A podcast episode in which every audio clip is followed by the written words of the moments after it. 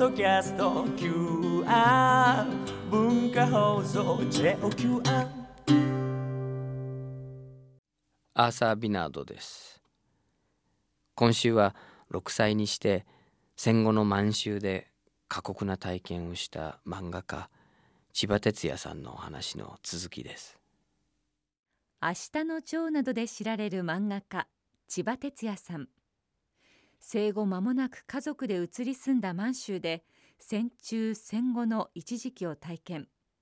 日本の敗戦によりソ連軍や現地住民による殺害強奪の危険にさらされる中父と親しい中国人の友人に助けられ両親そして幼い弟たちと共に家族6人逃げ延びたといいます。食べ物がない命をつなぐだけのギリギリの毎日。日本への帰国が叶ったのは敗戦からおよそ1年後1946年7月のことでした。あの船に乗った時にそこで乾パンとかねそれから水豚って分かりますか、あのスープですね。あのスープでほとんど何も入ってないんですよ。もう野菜が少し浮いてるぐらいなんですけども、あと小麦粉あと醤油、うん、あそうそうそう。小麦粉のね練ったものをポチャって入れて煮たものですね、まあ、あれが美味しかったですよ。水豚 が今でもね時々食べたくなるんですけど、うん。九州でね団子汁とか言って。ああそうですね。なんか、はい、そうです。いいね。僕も好きなんですけど、うん。でもそういうものすごくありがたいもの。そうですね。まあそういうものがね出されて嬉しかったですけども。あー今までほらほとんどお腹が空いてて空っぽのところにそういうものをバッとこう食べるとそれだけで体調崩す人もいて、もうそれで亡くなる人も随分いましたね。そうなんだ。うん、船で。船もに乗った途端にね、ええだから船に乗る前に安心しちょっと人間ってホッとすると気が緩むとなんかこう、なんていうんですかね。ちょっとそこで事切れちゃうことがあるんです。そういう人はたくさんいましたね、うん。そういう人は水槽ですか？そうですね。船の中中でね船が出発してからその亡くなる人が何人かいましたがそういう人はもう夏ですからすぐ腐敗が始まる。もうすぐ灰が飛び出すんですよね周りにね。ですぐそのなんかこうあれは何でしょうね。なんか敷布かなんか布がかわらあの、うんそういうので包んで。それであの何人か5人ぐらい固まるとあの船を止めて、えーそれを船尾船の後ろの方からこう下ろすところ滑らせてスーッと滑ってジャボンと入っていくわけですけど、うん水素水に捨てるわけ海に捨てるわけですね。で、えーそうするともう家族がなんかおねえー、何々ちゃんとかおじいちゃんとかって言いながら泣くわけですよね。そうだからそそこでお別れですよね。でその船がこう3回回るんですよね。なんか儀式があるんですね。そのす水槽の。水槽の儀式が。3回回ってでボーってこうあの汽笛を鳴らしてで3回回ってまたあの内地を目指すわけですよ。だから普通船だとまあ3日か4日もあれば着くところを1週間以上かかりましたかね。うん。途中で水槽をはい、水槽何度かしてしながらかかりました。で着いたのは舞鶴じゃないんですよね、えっ、とね私はねえっ、と博多でした。うんええでそのみんな船の船底でもぐったりしてたんですけどある時あの「内地が見えたぞ」って甲板で声が聞こえたらもうみんながねわーってあのはしごを登って甲板に出てねもう本当にそれこそ大きな鉄の船なのに傾くんじゃないかと思うぐらいみんなあの内地側に甲板によって内地をこう見たくてねあの博多港が見えてきたんですね遠くに。その島影がこう見えてきたらもうみんながわーってこう甲板に上がって。確かにのこの島とかね。うん。あの辺ですよね。あそうそうそうそう、んうんえどそれ千葉さんにとって初めて見るえ内地そうですね。かはまあ記憶記憶はに全くないし。だから初めて見る日本ですよね、そうです。まああの夏だったせいもあってあちこちこうこうすこうぬあの近くを通る島が見えますね、それがもう本当に綺麗な緑でね。でまたセミが鳴いてるんです。そのその木の中でね。そういうのをなんか日本って綺麗だなと思いましたその時は。なんでかというと中国はほとんど色がなかったですもう土土とまあ本当にそれはその戦争でそうなってしまったんでしょうけど緑はたくさんあったはずなんだけど木が焼かれたり、えー、あと荒涼が枯れたりというようなこともあって冬はもう本当に土色だけですよね。それでコロ島もねほとんどね茶色いもう濁った海であの海ってこういう色かと思ったくらいよどんで暗い色だったのに船がこう港を出てしばらくするとだんだんだんだん青くなってきたんですよね。で最後に緑色になってって海ってこういう色なんだってびっくりしてそれで、えー、博多に着いた時にその緑のね茂ったこんなににあの色の豊かな日本ってすごく綺麗なとこだなっていう印象でした、そうですね。ただまあそれそれでついてもうデイリーテーマあのみんなもう栄養失調だからあのシラミとかのみが体の中にいっぱい住み着いてるわけですよね。着てるものに。だそれをみんな模して模してじゃなくて沸騰させてあの煮るわけです煮沸して。で DDT ってあの巻かれて消毒剤を巻かれて。でお風呂入れられてその時お風呂入りました。お風呂が気持ちよかった。ただ本当にねなんかこんなに私色白かったかと思うくらい ほとんど汚れてたんですね。汚れとあとなんつ日焼けですかね。だけどお風呂でちょっと洗ったらすごく色が真っ白でもうね痩せて弟を見たらもうみんなあばらが浮いてて、うん、でそこでまあ着替えやなんかをもらったのか。しらね。それからねあの白いおにぎりが出されたんですよ。一人一つ。それは美味しかったですよ。うん。おにおにぎりっていうかご飯がこんなに美味しいものかと思ったんですけどそれはねあの皇后陛下があの、ね、外地から帰ってきた人お疲れ様。ね大変でしたねっていうことでねぎらってあのご貸しくれたくださったものだったらしいです。それは後で母親から聞いたんですけど、うん、あんなに美味しいありがたいおにぎりがなかったって言ってましたけど。まあ1年ぶりに食べる白いご飯でしたからね、うん、まあだけどその時にねあの一人ねこれは国から出たんだと思いますけどもあれは何金っていうんですかね。その生活資金なんでしょうけど一、うん、人おじいちゃんから子供から関係なく一人人間一人に対して1,000円、ね、だから私のところは6人家族ですから6,000円もらったんです。1人1,000円ずつもらった。でこれでそれぞれの国へ帰りなさいということですね。まだ旅費とか。ああの引き上げ列車っていうのはお金は取らなかったかもしれないけども、まあ差し当たっていろんなあ着替えだとか食べ物だとかその、自分の国へ帰るまでのそのことでこれだけはっていうことで1,000円くれたんですね。6,000円、6,000円。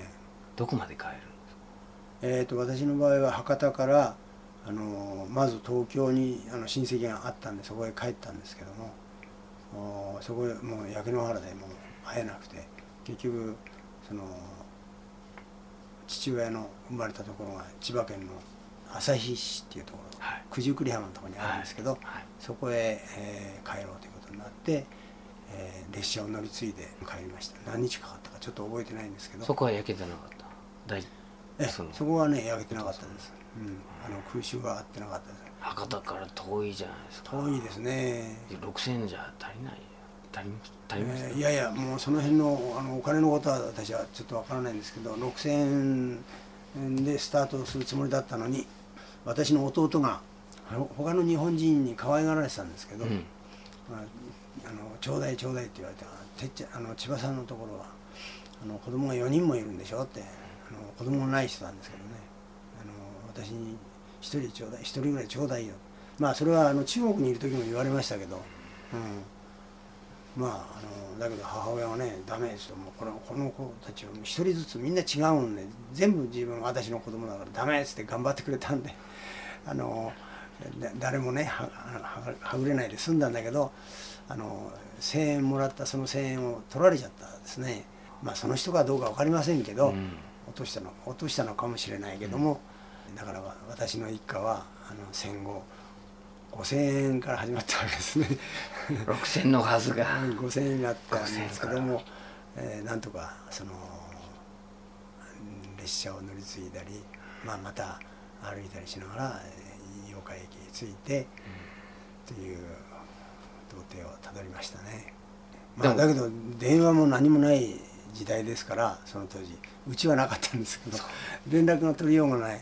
何かあったと思うんですよ電報でもね、住所でもこれから帰るよとかって、えーなんかできたかなと思うんですけど今考えると、はい。何にも知らせてないんですよ。であのやっぱり父親にしてもすごくねそのなんていうんですかね少しシャイなんですよ。恥ずかしがり屋。うんでねそのもう本当にボロボロですよ。あの要するにな何か着替えたと言っても汚れてるしボロボロだしリュックやなんかも擦り切れてるしで子供たちも痩せ細ってもうみんなねあの栄養ちょっと半分骸骨みたいになってるんですから、そんなところをその地元の人に見られたくないっていう気持ちはあったんでしょうね。だからね駅へ着いてもねそのまだ夕方だったんですけど明るかったのに動かないんですよね父親が。夜を待つ。で母親はもう早くねあのバスに乗ってあのおばあちゃんにのところへ行ってそれでその子供たちに会わせたい。おばあちゃんのとこ行きましょう。早く行きましょうって言うんだけど父親がガンとして動かなくて夜夜中になるまで、えーずっと我々も駅で遊んでましたね。なんかうろうろその近くで。なんか買って食べたりなんかしましたけど。お父さん不思議ですね。そうですね。そんな恥ず恥ずかしがってる場合じゃないって思っちゃうんだよね。うん。でもなんかちょっとプライドもあるよね。プライドですね、うん。まああのうんそういうみすぼらしい、えー格好を見せたくないっていうこととえーでもよ夜中に行ったら余計驚きますよねみんな。うん、だって連絡してないですよねその。それよりもねバスがもうなくなっちゃったんですよ。結構距離があるんですよそこからね駅から何キロかあるんですよね。な5キロかそういうのあったんじゃないですかね。でバスがなくなって。でなくなっちゃったからもうずーっとその県道その県道っていうんですけど、うん。道が、うん。そのをずーっともうあの昔であその当時はあの街灯なんてないですから真っ暗ですよ。もう月明かりか街のちょっとねあのどっかについてる明かりをた頼りに真っ暗の中歩いたのを覚えてますけどもう半分私は寝てましたね。うん。歩きながら。寝てました、うん。で、えーもう随分歩いたなと思ってまだまだって言ったんだけどもう少しもう少しって言いな。が らえー引きずられるようにして着いた着いたらそこがおばあちゃんの家だったんですけどもう夜中だから真っ暗ですよねそれで父親があのだんだんだんだんって、まあ、近所に聞こえないように最初叩いてたんですけど、起きてあの起きてこないからだんだんだんってだんだん大きくしたら起きてるんですけど怪しいもんだからそうね「誰?」って小さい声が聞こえました。そしたら「マサヤだよ」って言ったのね「誰？マサヤだよ。帰ってきたんだよ」言ったらバタバタバタバタって中が騒がしくなって電気がついてそれでガラガラって戸が開いたんですね。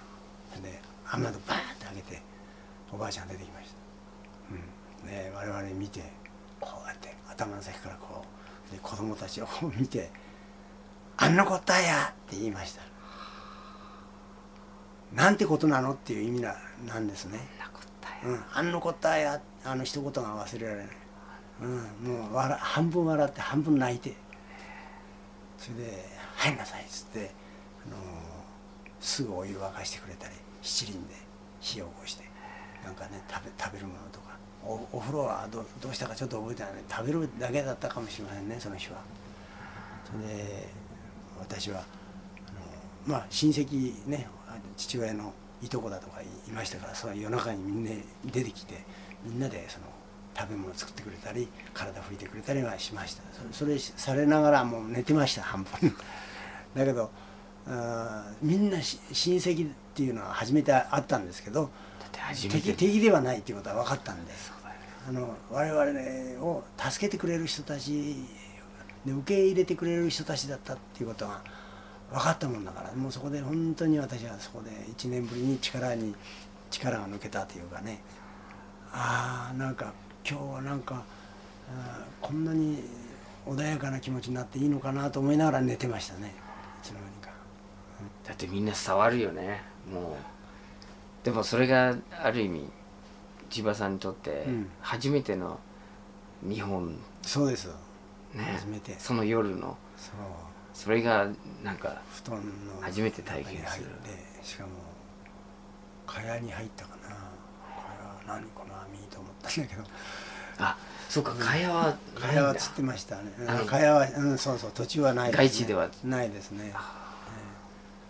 あと覚えてるのはスイカでした。スイカ。あスイカをパカッと割ってくれたんですけど真っ赤なねあれが美味しくてねそれをもう弟たちともう貪るようにでた食べて。初めてのスイカ。ああいや中国で私食べた記憶ないです。もうそれが初めてですね、うん、美味しかったです。あれからスイカが好きでねもう夏になると今でもスイカあのあ赤いところだけじゃなくて青いところまで食べちゃう。わかりますわかります。そうだそれでそれその日に戦争が終わったような感じですか？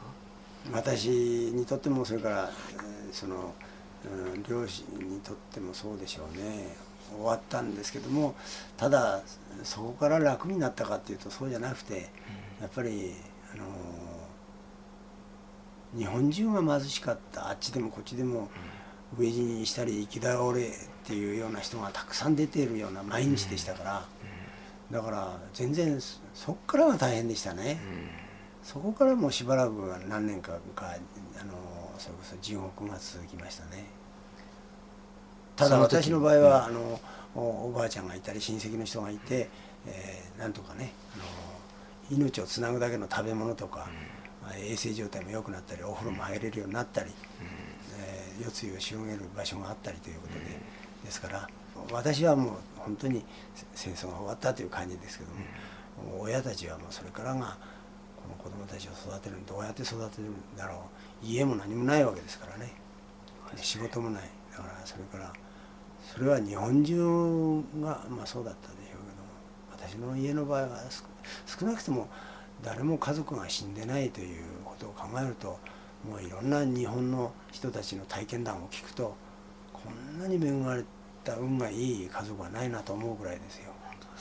もう私の知ってる人たちはもうみんなお父さんが亡くなったりお母さんが亡くなったり、えー兄弟もほとんど、ね、昔はたくさん5人も6人も7人も8人も兄弟がたくさんみんないたのに1人か2人しか残らないとかっていうことが随分聞きますよね。ね全財産を失って、うん。もう自分ねその家族の過去もある意味うんうんね、みんな置いてきちゃったっていう。うん。ああそうですね。でもでも千葉さんの場合はうん本当奇跡ですよね。そうですのね。命がつながったっていうのは、はい。そこからどういうふうにうん。もう本当にあの雄大な大乗寺師だと思うんですけど あのまあ簡単にか話せないと思うんですけどそこからこう日本を代表する漫画 作家になるってそのやっぱり深いつながりありますよね。そのその時の体験とはい。漫画を描く。漫画ですか、私の母親は漫画が大嫌いでね、本当ですか、ええ。で漫画は良くない教育上良くないっていう。うんまあ昔っていうか今でもそうですね。一部のにあの人たちは大人たちは漫画っていうのはね要するになんていうんですかね駄が駄菓子そうですね。ね。栄養も何もないよって。で食べるとお腹壊したり歯虫歯になったりろくなことない。だけど子供が大好き。だけど体に良くないっていうことをよく言いますけども、ますね。うん、確かにそういう面もありますけど、ん。あのー漫画でその詩をかポエムを語ったり哲学を語ったり歴史を語ったりなんかするような人がたくさん先輩たちにたくさん出てきたんですよね。だそそれからだんだんだんだん大人の鑑賞にも耐えるようにだんだんそういうう表現法表現媒体になっていったっていうことでだんだん認められてっていうことですけども最初はその特に私の母親は漫画大嫌いで漫画を読むと他のね真面目な本読まなくなると。教科書とか文学全集だとか小説とかそういったものを読ませたいんですよ親はね。だってね、うん。あの主婦の友の そうそういうこともあったかもしれませんね。仕事もしてたし。そうそう。文学少女だったんですか？お母様。あーそうですね。その文二学人ともその本本が好きで小説が好きで、うん。いつも本を読んでましたから。あの中国にいた時はもう壁という壁は全部本棚で、でま、窓以外は全部本棚で一番下の棚があの子供の本が置いてあって、絵本とか。絵本がありましたね。だから絵本は大好き。絵が描いてあったからね、であとは字を読みながらなんか想像するんですけど、まああー中国はすごく寒いとこですから、ね、子供は表で遊べないからあの本当に私も本が好きになったしあのそういう文学なんかも好きになりましたけど、うん。漫画は知らなかったずーっと。漫画の存在も知らない。知らなかったの。そうだよね、うん。で出会うところないもんな。そうですね。だからと当時はだけどね私もえーと同い年の、あのー漫画家いるんですけど、森田健二とか北見健一とか、うん。みんなあ私と同じ世代なんですけど野良黒とかね冒険団吉とかねみんな読んでるんですよ。読んでるよね。だけど私の家にはなかった。全全くなかった。だから日本へ帰ってきて、えーその漫画に出会う初めて見るんですけど。7歳の時に。7歳か8歳ぐらいの時ですまあね、やっとうん。おばあちゃんのうちにたどり着いて、ええなんかね道端に落ちてた落ちてたあの豆本っていうのがあったはいなんかあのキャラメルかなんかのねフロックかなんかについてる もう本当に子供の手のひらぐらいの小さな本ですけどそれ落ちてたんでななんか拾ってみたら私そこで初めてなんだこれはと思いましたね。そのキャラクターがねすごく元気よくこう歩いているんですよ。で吹き出しっていうのも初めて見ましたけどその子がなんか喋ってるのがすぐ分かったの、でその子のこう身振りとか格好とか表情とかであこの子は元気な男と男の子で何をしようとして、ね、どこへ向かってるのかっていうことが一目で一コマで分かったんですよ。なんだこれはと思いました。こんなは面白いものわかりやすくこれでバーッと読んだらなんかあの昔のね名作ですよ「千一夜物語」かなんかのね、うん。えーアラビアンナイトかなんかのそれのうちの一つの話でねそれを少漫画にしたうん。それをね小さなその豆本にしたものですね。なんかこう少年があの大きなコンドルの巣へ行ってダイヤモンドを取るというような話なんで、うん。それストーリー覚えてるんですけども、うん。それぐらい強烈にこれなんだと思う。それが私の初めての漫画の出会い。8歳ぐらいですかね。免疫力ゼロですよね、えそうだけど漫画漫画金に触れたことのない。ない。漫画金ですかそれは。いやいやでも免疫力ないですよね。何にもない。全くこうだからもうん。う強烈だらありゃしないですよね。面白くてすぐ感染しちゃう。こんなものがあったと思って家へ飛んで帰って弟たちに見せたんですよ「これを見読んでごらん」っつって見せたら母親がバーッと来てそれをバリバリって破って捨てちゃったんですけども。その本今でも探してるんですけどもね。見つからない。見つからないね。何かのこうおまけだった。おまけだったからね。多分どっかから。お母さん捨てちゃったんだ。まあ捨てたかね取り上げられたのは覚えてるんです。もうダメとかって隠せばでそれでうん隠せばってその時漫画が嫌いだってこと知らなかったからね。そうだね。叱られたこともないしうん。漫画についてお母さんの見解はうん。初めて反応を見たんですね。強烈だったの。強烈っていうか「えこれ読んじゃいけないもんなの?」って。私もなんかこう、えー悪いものを持ってきたのかなと思いましたけどだけどそれからあ友達ができたりなんかしてね、その漫画っていうのを持ってる子がいたんで、時々見せてもらったらやっぱり面白いんですよね。だから時々あの隠れて親に隠れて読むようになりましたけどただ私は漫画を描くつもりは全くなかったしそれはあの東京へあの移ってからね東京へあのしばらくあの、えー中国から帰ってきてからね1年ぐらいあの千葉県の九十九里浜に住んでたんですけど、1年経って父親の仕事が決まった。で家もなんとかねあの作ったから、な覚悟した。もう本当にバラックの本当に風が吹くとこう揺れる、もう小屋小屋みたいなもんですけどそういうところができたからっていうんであのおばあちゃんとかいつまでもね世話になってるわけにいかないっていうことで1年経ったらあの東京へあの移りましたけどそしたらいっぱい漫画がありました。うんぱいええ。貸本屋もあるし、柏山さんもそうですね。柏山さんがで出てかあと紙芝居が良かったですね。そうだ。うん。紙芝居。紙芝居も大嫌いでね母親は。あそう。やっぱりそうなんだ。あ非常に厳しかったんですよね。でも来るでしょ？おじさんが、えそういう時はもうパッと見に行くまあそうですけども。でもただおおお小遣いくれないわけですよ。紙芝居見たくてもだから隠れて電信柱の陰からそーっとね見るんですけどあんまりストーリーがわからないですよね。そうだね。近くで見ないとね。だけどそうやって、えー親に隠れてまで見たい読んでみたいというものが、うんその見つかったんですけどまあでもそれがよかよかったんじゃないですか。かえってね、お母さんが禁じたからうん。余計強烈。そうですね いいよって言われるとね。そうですね。隠れて隠れて書きたくなるくらいなものだったということがかえって今考えるとよかったかなと思いますけど、うん。でも自分がこう人にこう手渡す手渡さなきゃいけないものがあるとか自分のその表現したい世界があるって、うん。それは漫画に限らず何かあったわけですよねそのそれともこう漫画を書き出しうん、記憶とかその、そうですね。それはその多分私だけじゃなくてあの戦前戦後生きてきた人たちはみんな持ってるでしょうね、ああいうことがあったなこういう地獄を見たなこういうことは後世の人に伝えなくちゃいけないなということはみんな持ってるだろう,、だろうと思いますね。だから言葉の巧みな人はそういうことをいろんなところでお話ししたりから文章力のある人は本に書いたり記録に残したり式としてね残したり小説に書いたり映画に作ったりということもあるでしょうけど私の場合は漫画を描くっていうのがまあだんだんだんだんその親に隠れてでもだんだんだんだんそういう表現方法を覚えたしそれから東京へ来てからその漫画を描いている友達がいた子供がいたんです。同級生が。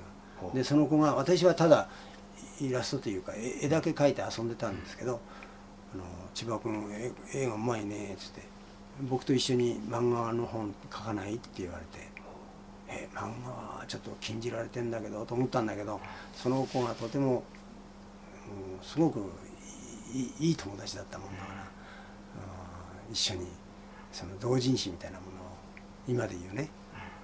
ただ友達が物語を書いていやいやそのその子はもう表紙からあーその漫画から読み物から全部書く書く子だったんです。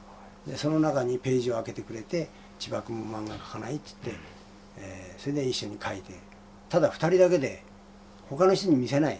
ただ2人だけで書いては「あよくできたね」とか「このところこうするともっと面白かったかな」とか「分かりやすかったかな」とかっていうことをして楽しんでる。二人の合評会もそうですね、うん、ただそれだけなんですけどそれはとても、うん楽しかったし、その子はお坊さんの子供だったんで一人っ子だったんで、可愛がられてその子の家へ行くと本がたくさん「少年クラブ」とか雑誌がたくさんあったんでよく隠れて親親にえー隠れてじゃないそこのそこの子の家へ遊びに行けば読めるし漫画も描けるということで。そこで漫画を覚えたようなもんですね。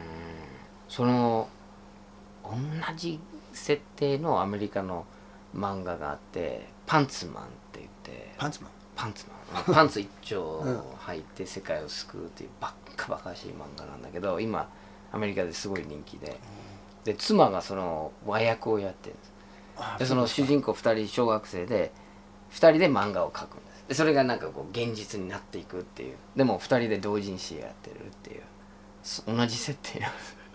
今話聞きながらパンツマンハルジョージとハルド君って2人ともなんかあ絵がうまいっていうか面白い子で。ーお話はどっちが作るとかって？人なんか二人で作るんですよね合作も。あ今度あのあの全然こうたわいない漫画なんあですけど今お送り読まれてるんですか今アメリカですごい読まれてるそのあれ日本でもなんか、えー、ななんだえっ、とバクマンああうん。なんかあやっぱりあのね高校生が2人でねうん。漫画を描いて「少年ジャンプ」に応援あの、うん。応募しようっつって。そうそうなんかこう。んうんうん。手塚賞に応募しよう。うんうんううん。でだんだんだんだんその作家になっていくような。うん。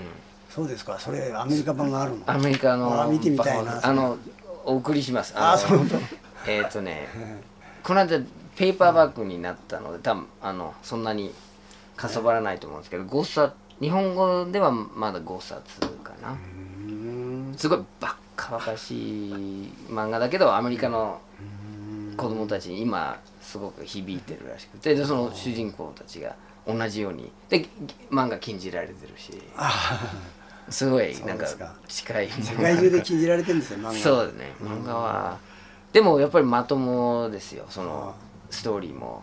えー。やっぱり子供の味方になってるっていう。ああそうですか。漫画はやっぱ子供の味方になるところがすごく重要ですよ子ね供の気持ちを代弁したりね。うん。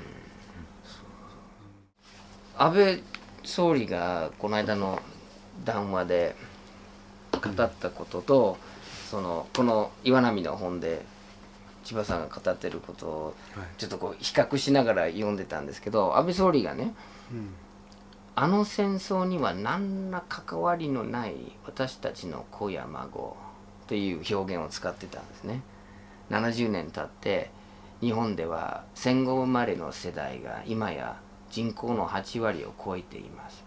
あの戦争には何ら関わりのない私たちの子や孫そしてその先の世代の子供たちに謝罪を続ける宿命を背負わせてはなりませんって。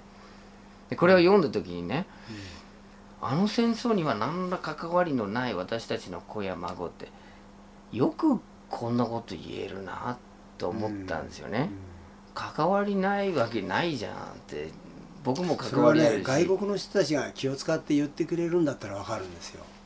あなたたちは何ら戦争に関わりのない罪もない世代だからあのそそれをねいつまでも詫びることないよって言ってくれるような日本人にならなくちゃいけないですよ。そうですね。そうじゃなくてこっちから言っちゃダメ、ですよね。うん、それはもうずっとあの本当にごめんなさいね。わあの迷惑かけましたねっていうことをずっと思ってなくちゃいけないしそれは宿命として親が伝えて子供たちや孫たちもそれを感じながらそれから海外の人といろんな国の人と会う時にそれはちゃんとどっか頭の隅に入れておきながら付き合わなくちゃいけないと思うし、ですようんねそれは、うんと思います私は。なんかこの関わりのないって言えること自体が僕不うん。思議で、関わりあるじゃないですか、うん。70年前のことと今と。ねつあの侵略であるとかそうじゃないとかそういうことを抜きにしてうん。やっぱり全てつながってますよね。そうですね。だからなんか70年経って遠い昔の話にされてるんだけど本当はみんな子や孫やその次の世代が、うん。あの関係してるような気がするんですよあね。りますね、ううん。ん、忘れてはいけないことだと思うしまたあのその戦戦争の時に迷惑をかけたっていうところから始まるんじゃなくて、その前にどうしてそういう戦争に巻き込まれてしまったのかっていうことがずっと第一次世界大戦からその前から。もう要するに植民地政策がもう世界中でやってましたね。そういう時代のことからずっと語ってそれで日本も巻き込まれていろんな国にその植民地にされたくないばっかりにこともあったしそれから他の元気な国を見てあこういう国になりたいと思って、えーいろんなところにこう侵略していくというその童貞過程を語ってそして日本が何をしたのかどういう迷惑をかけたのかしどういう人たちを巻き込んでどういう目目に合わせてしまったのかということもずっとつつながってるんですよね。ですよね。そうだからそれをどっかでブツッと切ってもうここから先はなしっていうことはしてはいけないと思うしそういうましてや資格はないと思います。不自然ですよね。なんかね。脈々と続いてる。言ってるのは分かるんですよ。うん。あのあの、毎年毎年、まあ、こう区切りの時に必ずお詫びをするということはいつまで続けなくちゃいけないのっていうそういう気持ちもねうん。わかります、わかりますけどもそれをそのもう言わなくていいということは日本ましてや日本人がましてやその苦労をそうね。迎えしている人がそういうことを発言しちゃいけないと思う。しかも自分たちがこうちゃんと過去をこう引き受けていることが、あのみんなに常に伝わってればうん。毎年夏になるとお詫びしなきゃいけないっていうことが自然となくなるはずですよね、そうですね。その基本姿勢が、はい女子女子船の。ねなんか助産との関係は終わるものじゃないですよね、はいずっと千葉家と助産の関係は続く、うん。それそれこそ歴史の一つの、はい。それがこうどっかで切れるっていうことは本当に不自然、うん。何ら関わりのないものにはならないですよね、あの会いました？助産に。助助産にその後。いや助産にはね会えませんでした。あの日中国交を回復してからすぐ行ったんです。うんであの印刷工場にも行ったし、で父親はもう本当にあのいつもねあのジョーさんの話してたんで会わせたかったなと思うし会いたかったと思うんで父親も元気だったんですよ、うん。一一家6お父さんも。人で行きました中国へ。ででその印刷工場へ行って、えーその時なかなか入れなかった。そのそのお札を吸ってるかなんかでなかなか入れなかったんだけど頼み込んで、えー中へ入ってその我々の、うんなんていうんですか住んでた。住んでた社宅、そのまま残ってたんでね、えーだけどねまあ目的はそういうそういうことよりも助産に会いたい、それでもうじその名簿を探したりこの印刷工場の関係この近くにいないかどうかいろいろ調べたんですけど、えー新聞社やなんかにもお願いして探したんですけど結局助産見つかりませんでしたその時はね、で何度かその後も2回か3回行ったんですけど結局会えない。あー助産には会えなくて、えー NHK でね「あの我が心の旅」っていうのがあって、うん。誰か会いたい人いますか?」ってうんいうので、ちょっと助の助産の話をしたらちょっとその助産の旅助産を探す旅に出ませんか？って言われて、えー行ったんですよ。でそれでその時にねあちこち向こうにのテレビ局だとか新聞社だとかに連絡してくれてで探したんですけどずーっと見つからなくて明日はもうしょうがない帰ろうという前の日に会いました。うん、ところが助さんは助さんのあのご家族とは会いましたけど助さんは3年前に亡くなってました。でその旅に出た時私も父親亡くして3年経ってたんでちょうど同じ時期に同じ時期。助さんと父親は向こうへいなかったんですね。だから向こうでああそうかもう向こうで会ってるんだって思いました。だけどあのそのえー助さんのあ娘さんだとか、えーお孫さんだとかみんな会えたんでお墓参りしてでその名前もねちょっと曖昧だったんですよ。父親がしょっちゅう助さん助さんって言ったけど。病人弁か？あーね小里編か、うん。なんかいろいろな助さんって名前があるから、うん。で助手船ってこういう名前ってあんまりないよって中国では。と言われたんでちょっと違ったかなと思ったんですけど、お墓行ったらちゃんとその正しかった。正しかったんで、ね行人弁ですね。ええそうですね、にああまりええ余るっていう。集める川ね、集める川。うん、だから奥さん珍しい名前ですよねええそうですね。だから多分あの詩人詩を書いてたからそのペンネームだったのかもしれないけど、だけどそのお墓にもその名前だだったし、えーなぜ会えなかったかって言ったらやっぱりあの日本人をかくまったし日本人の友達がたくさんいた人だった。で日本人と仲良かったっていうことがあの人を随分苦しめたみたいですね。で文化革命の時に中国のね、あの時にその糾弾されてお前は日本人の通訳やってた。日本人の会社に働いてた。あーということで三角の帽子かぶせられて、うん。それであの重いあのベニヤ板のね、その日本人通訳とかって書かれた板をね、うん。針金で、えーこうつ首に吊るされるらしいですよ、そうすると首のところにこう食い込んでねその跡がずーっと最後まで残ってたって、えーいう話をしてくれました。うんだからやっぱりその我々を屋根裏でかくまってくれたっていうことは後でね、あの随分大変。助さんを苦しめてしまったということでうん本当に申し訳なかったなという気持ちがありますでも家族に会えたんですね。会いましたしお構いもできたし。お父さんと同じ時期に。そうなの。3年高橋さんだ。3年前にね。え父親と一緒の時期に。年齢もほぼ同じだったんですか？ちょっと向こうが若いですかね。すごいもうなんかただならない偶然がいろいろえありますね。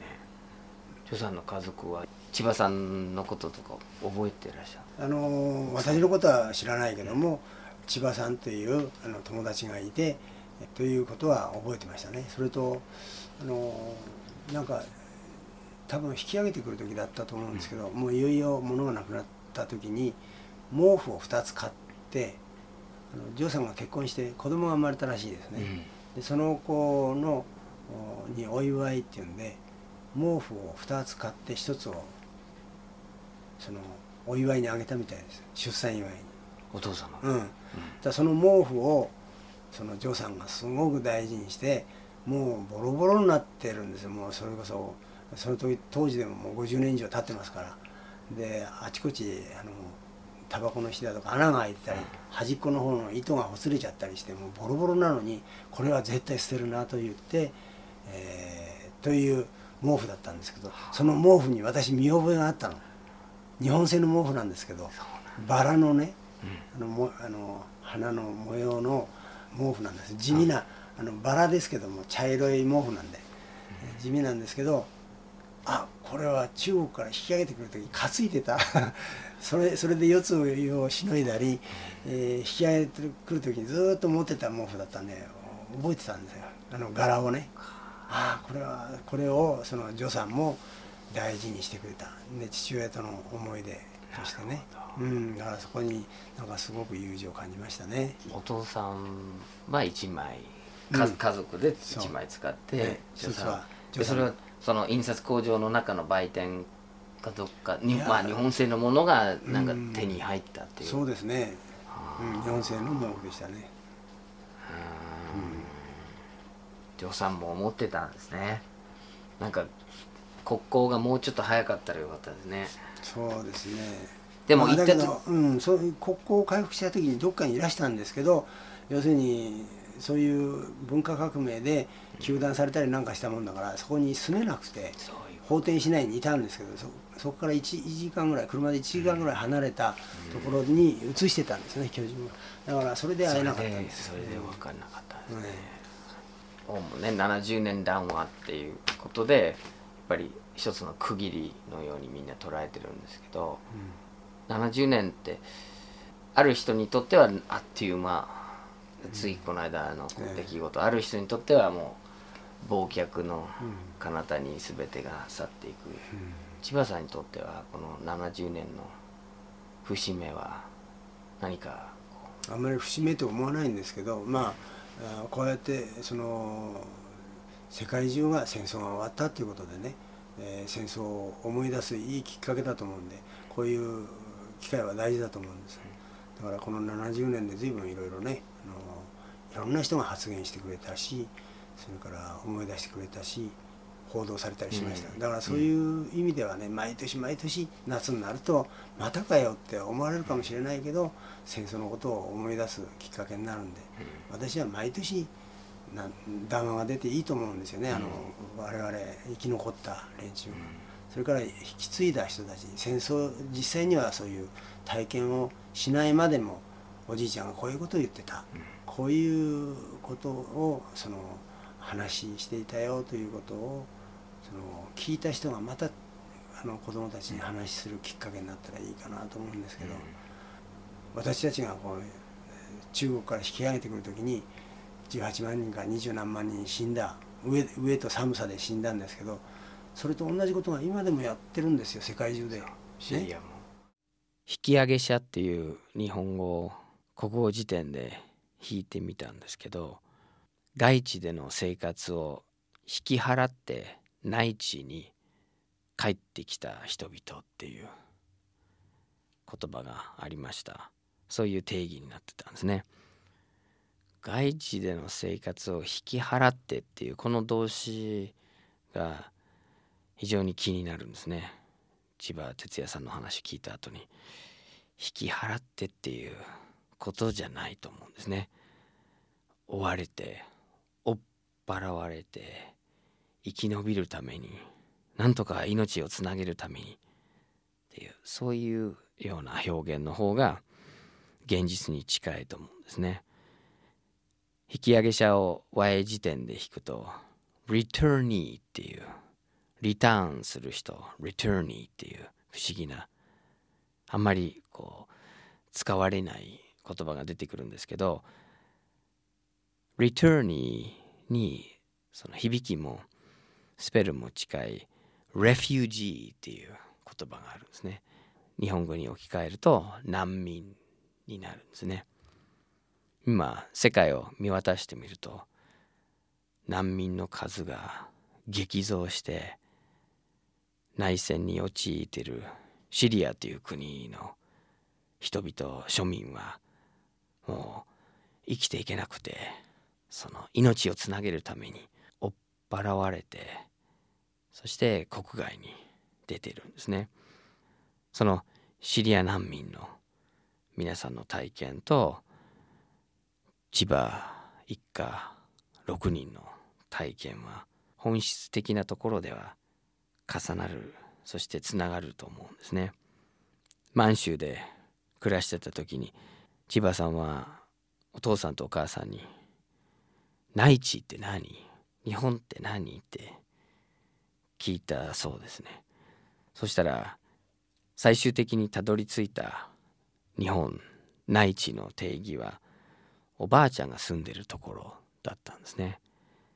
そして千葉一家6人が奇跡的に福岡に生きて戻ってでそこからどうにか千葉までおばあちゃんが住んでるところにたどり着いてそこで初めて難民生活が終わったんですね。シリアの人々世界各地のその難民になった人々が何を必要としているか何を求めているのかその人々に対して僕らが何ができるかってそういう今の問題を考える上では千葉さんのお話は本当に貴重だと思います。来週はさっちゃんや犬のおまわりさんなどで知られる作曲家大中めぐみさんの話です。72年前の10月21日神宮外苑競技場で出陣学徒の壮行会が行われて大中さんはそこで歌を歌っていました。お相手はアーサー・ビナードでした。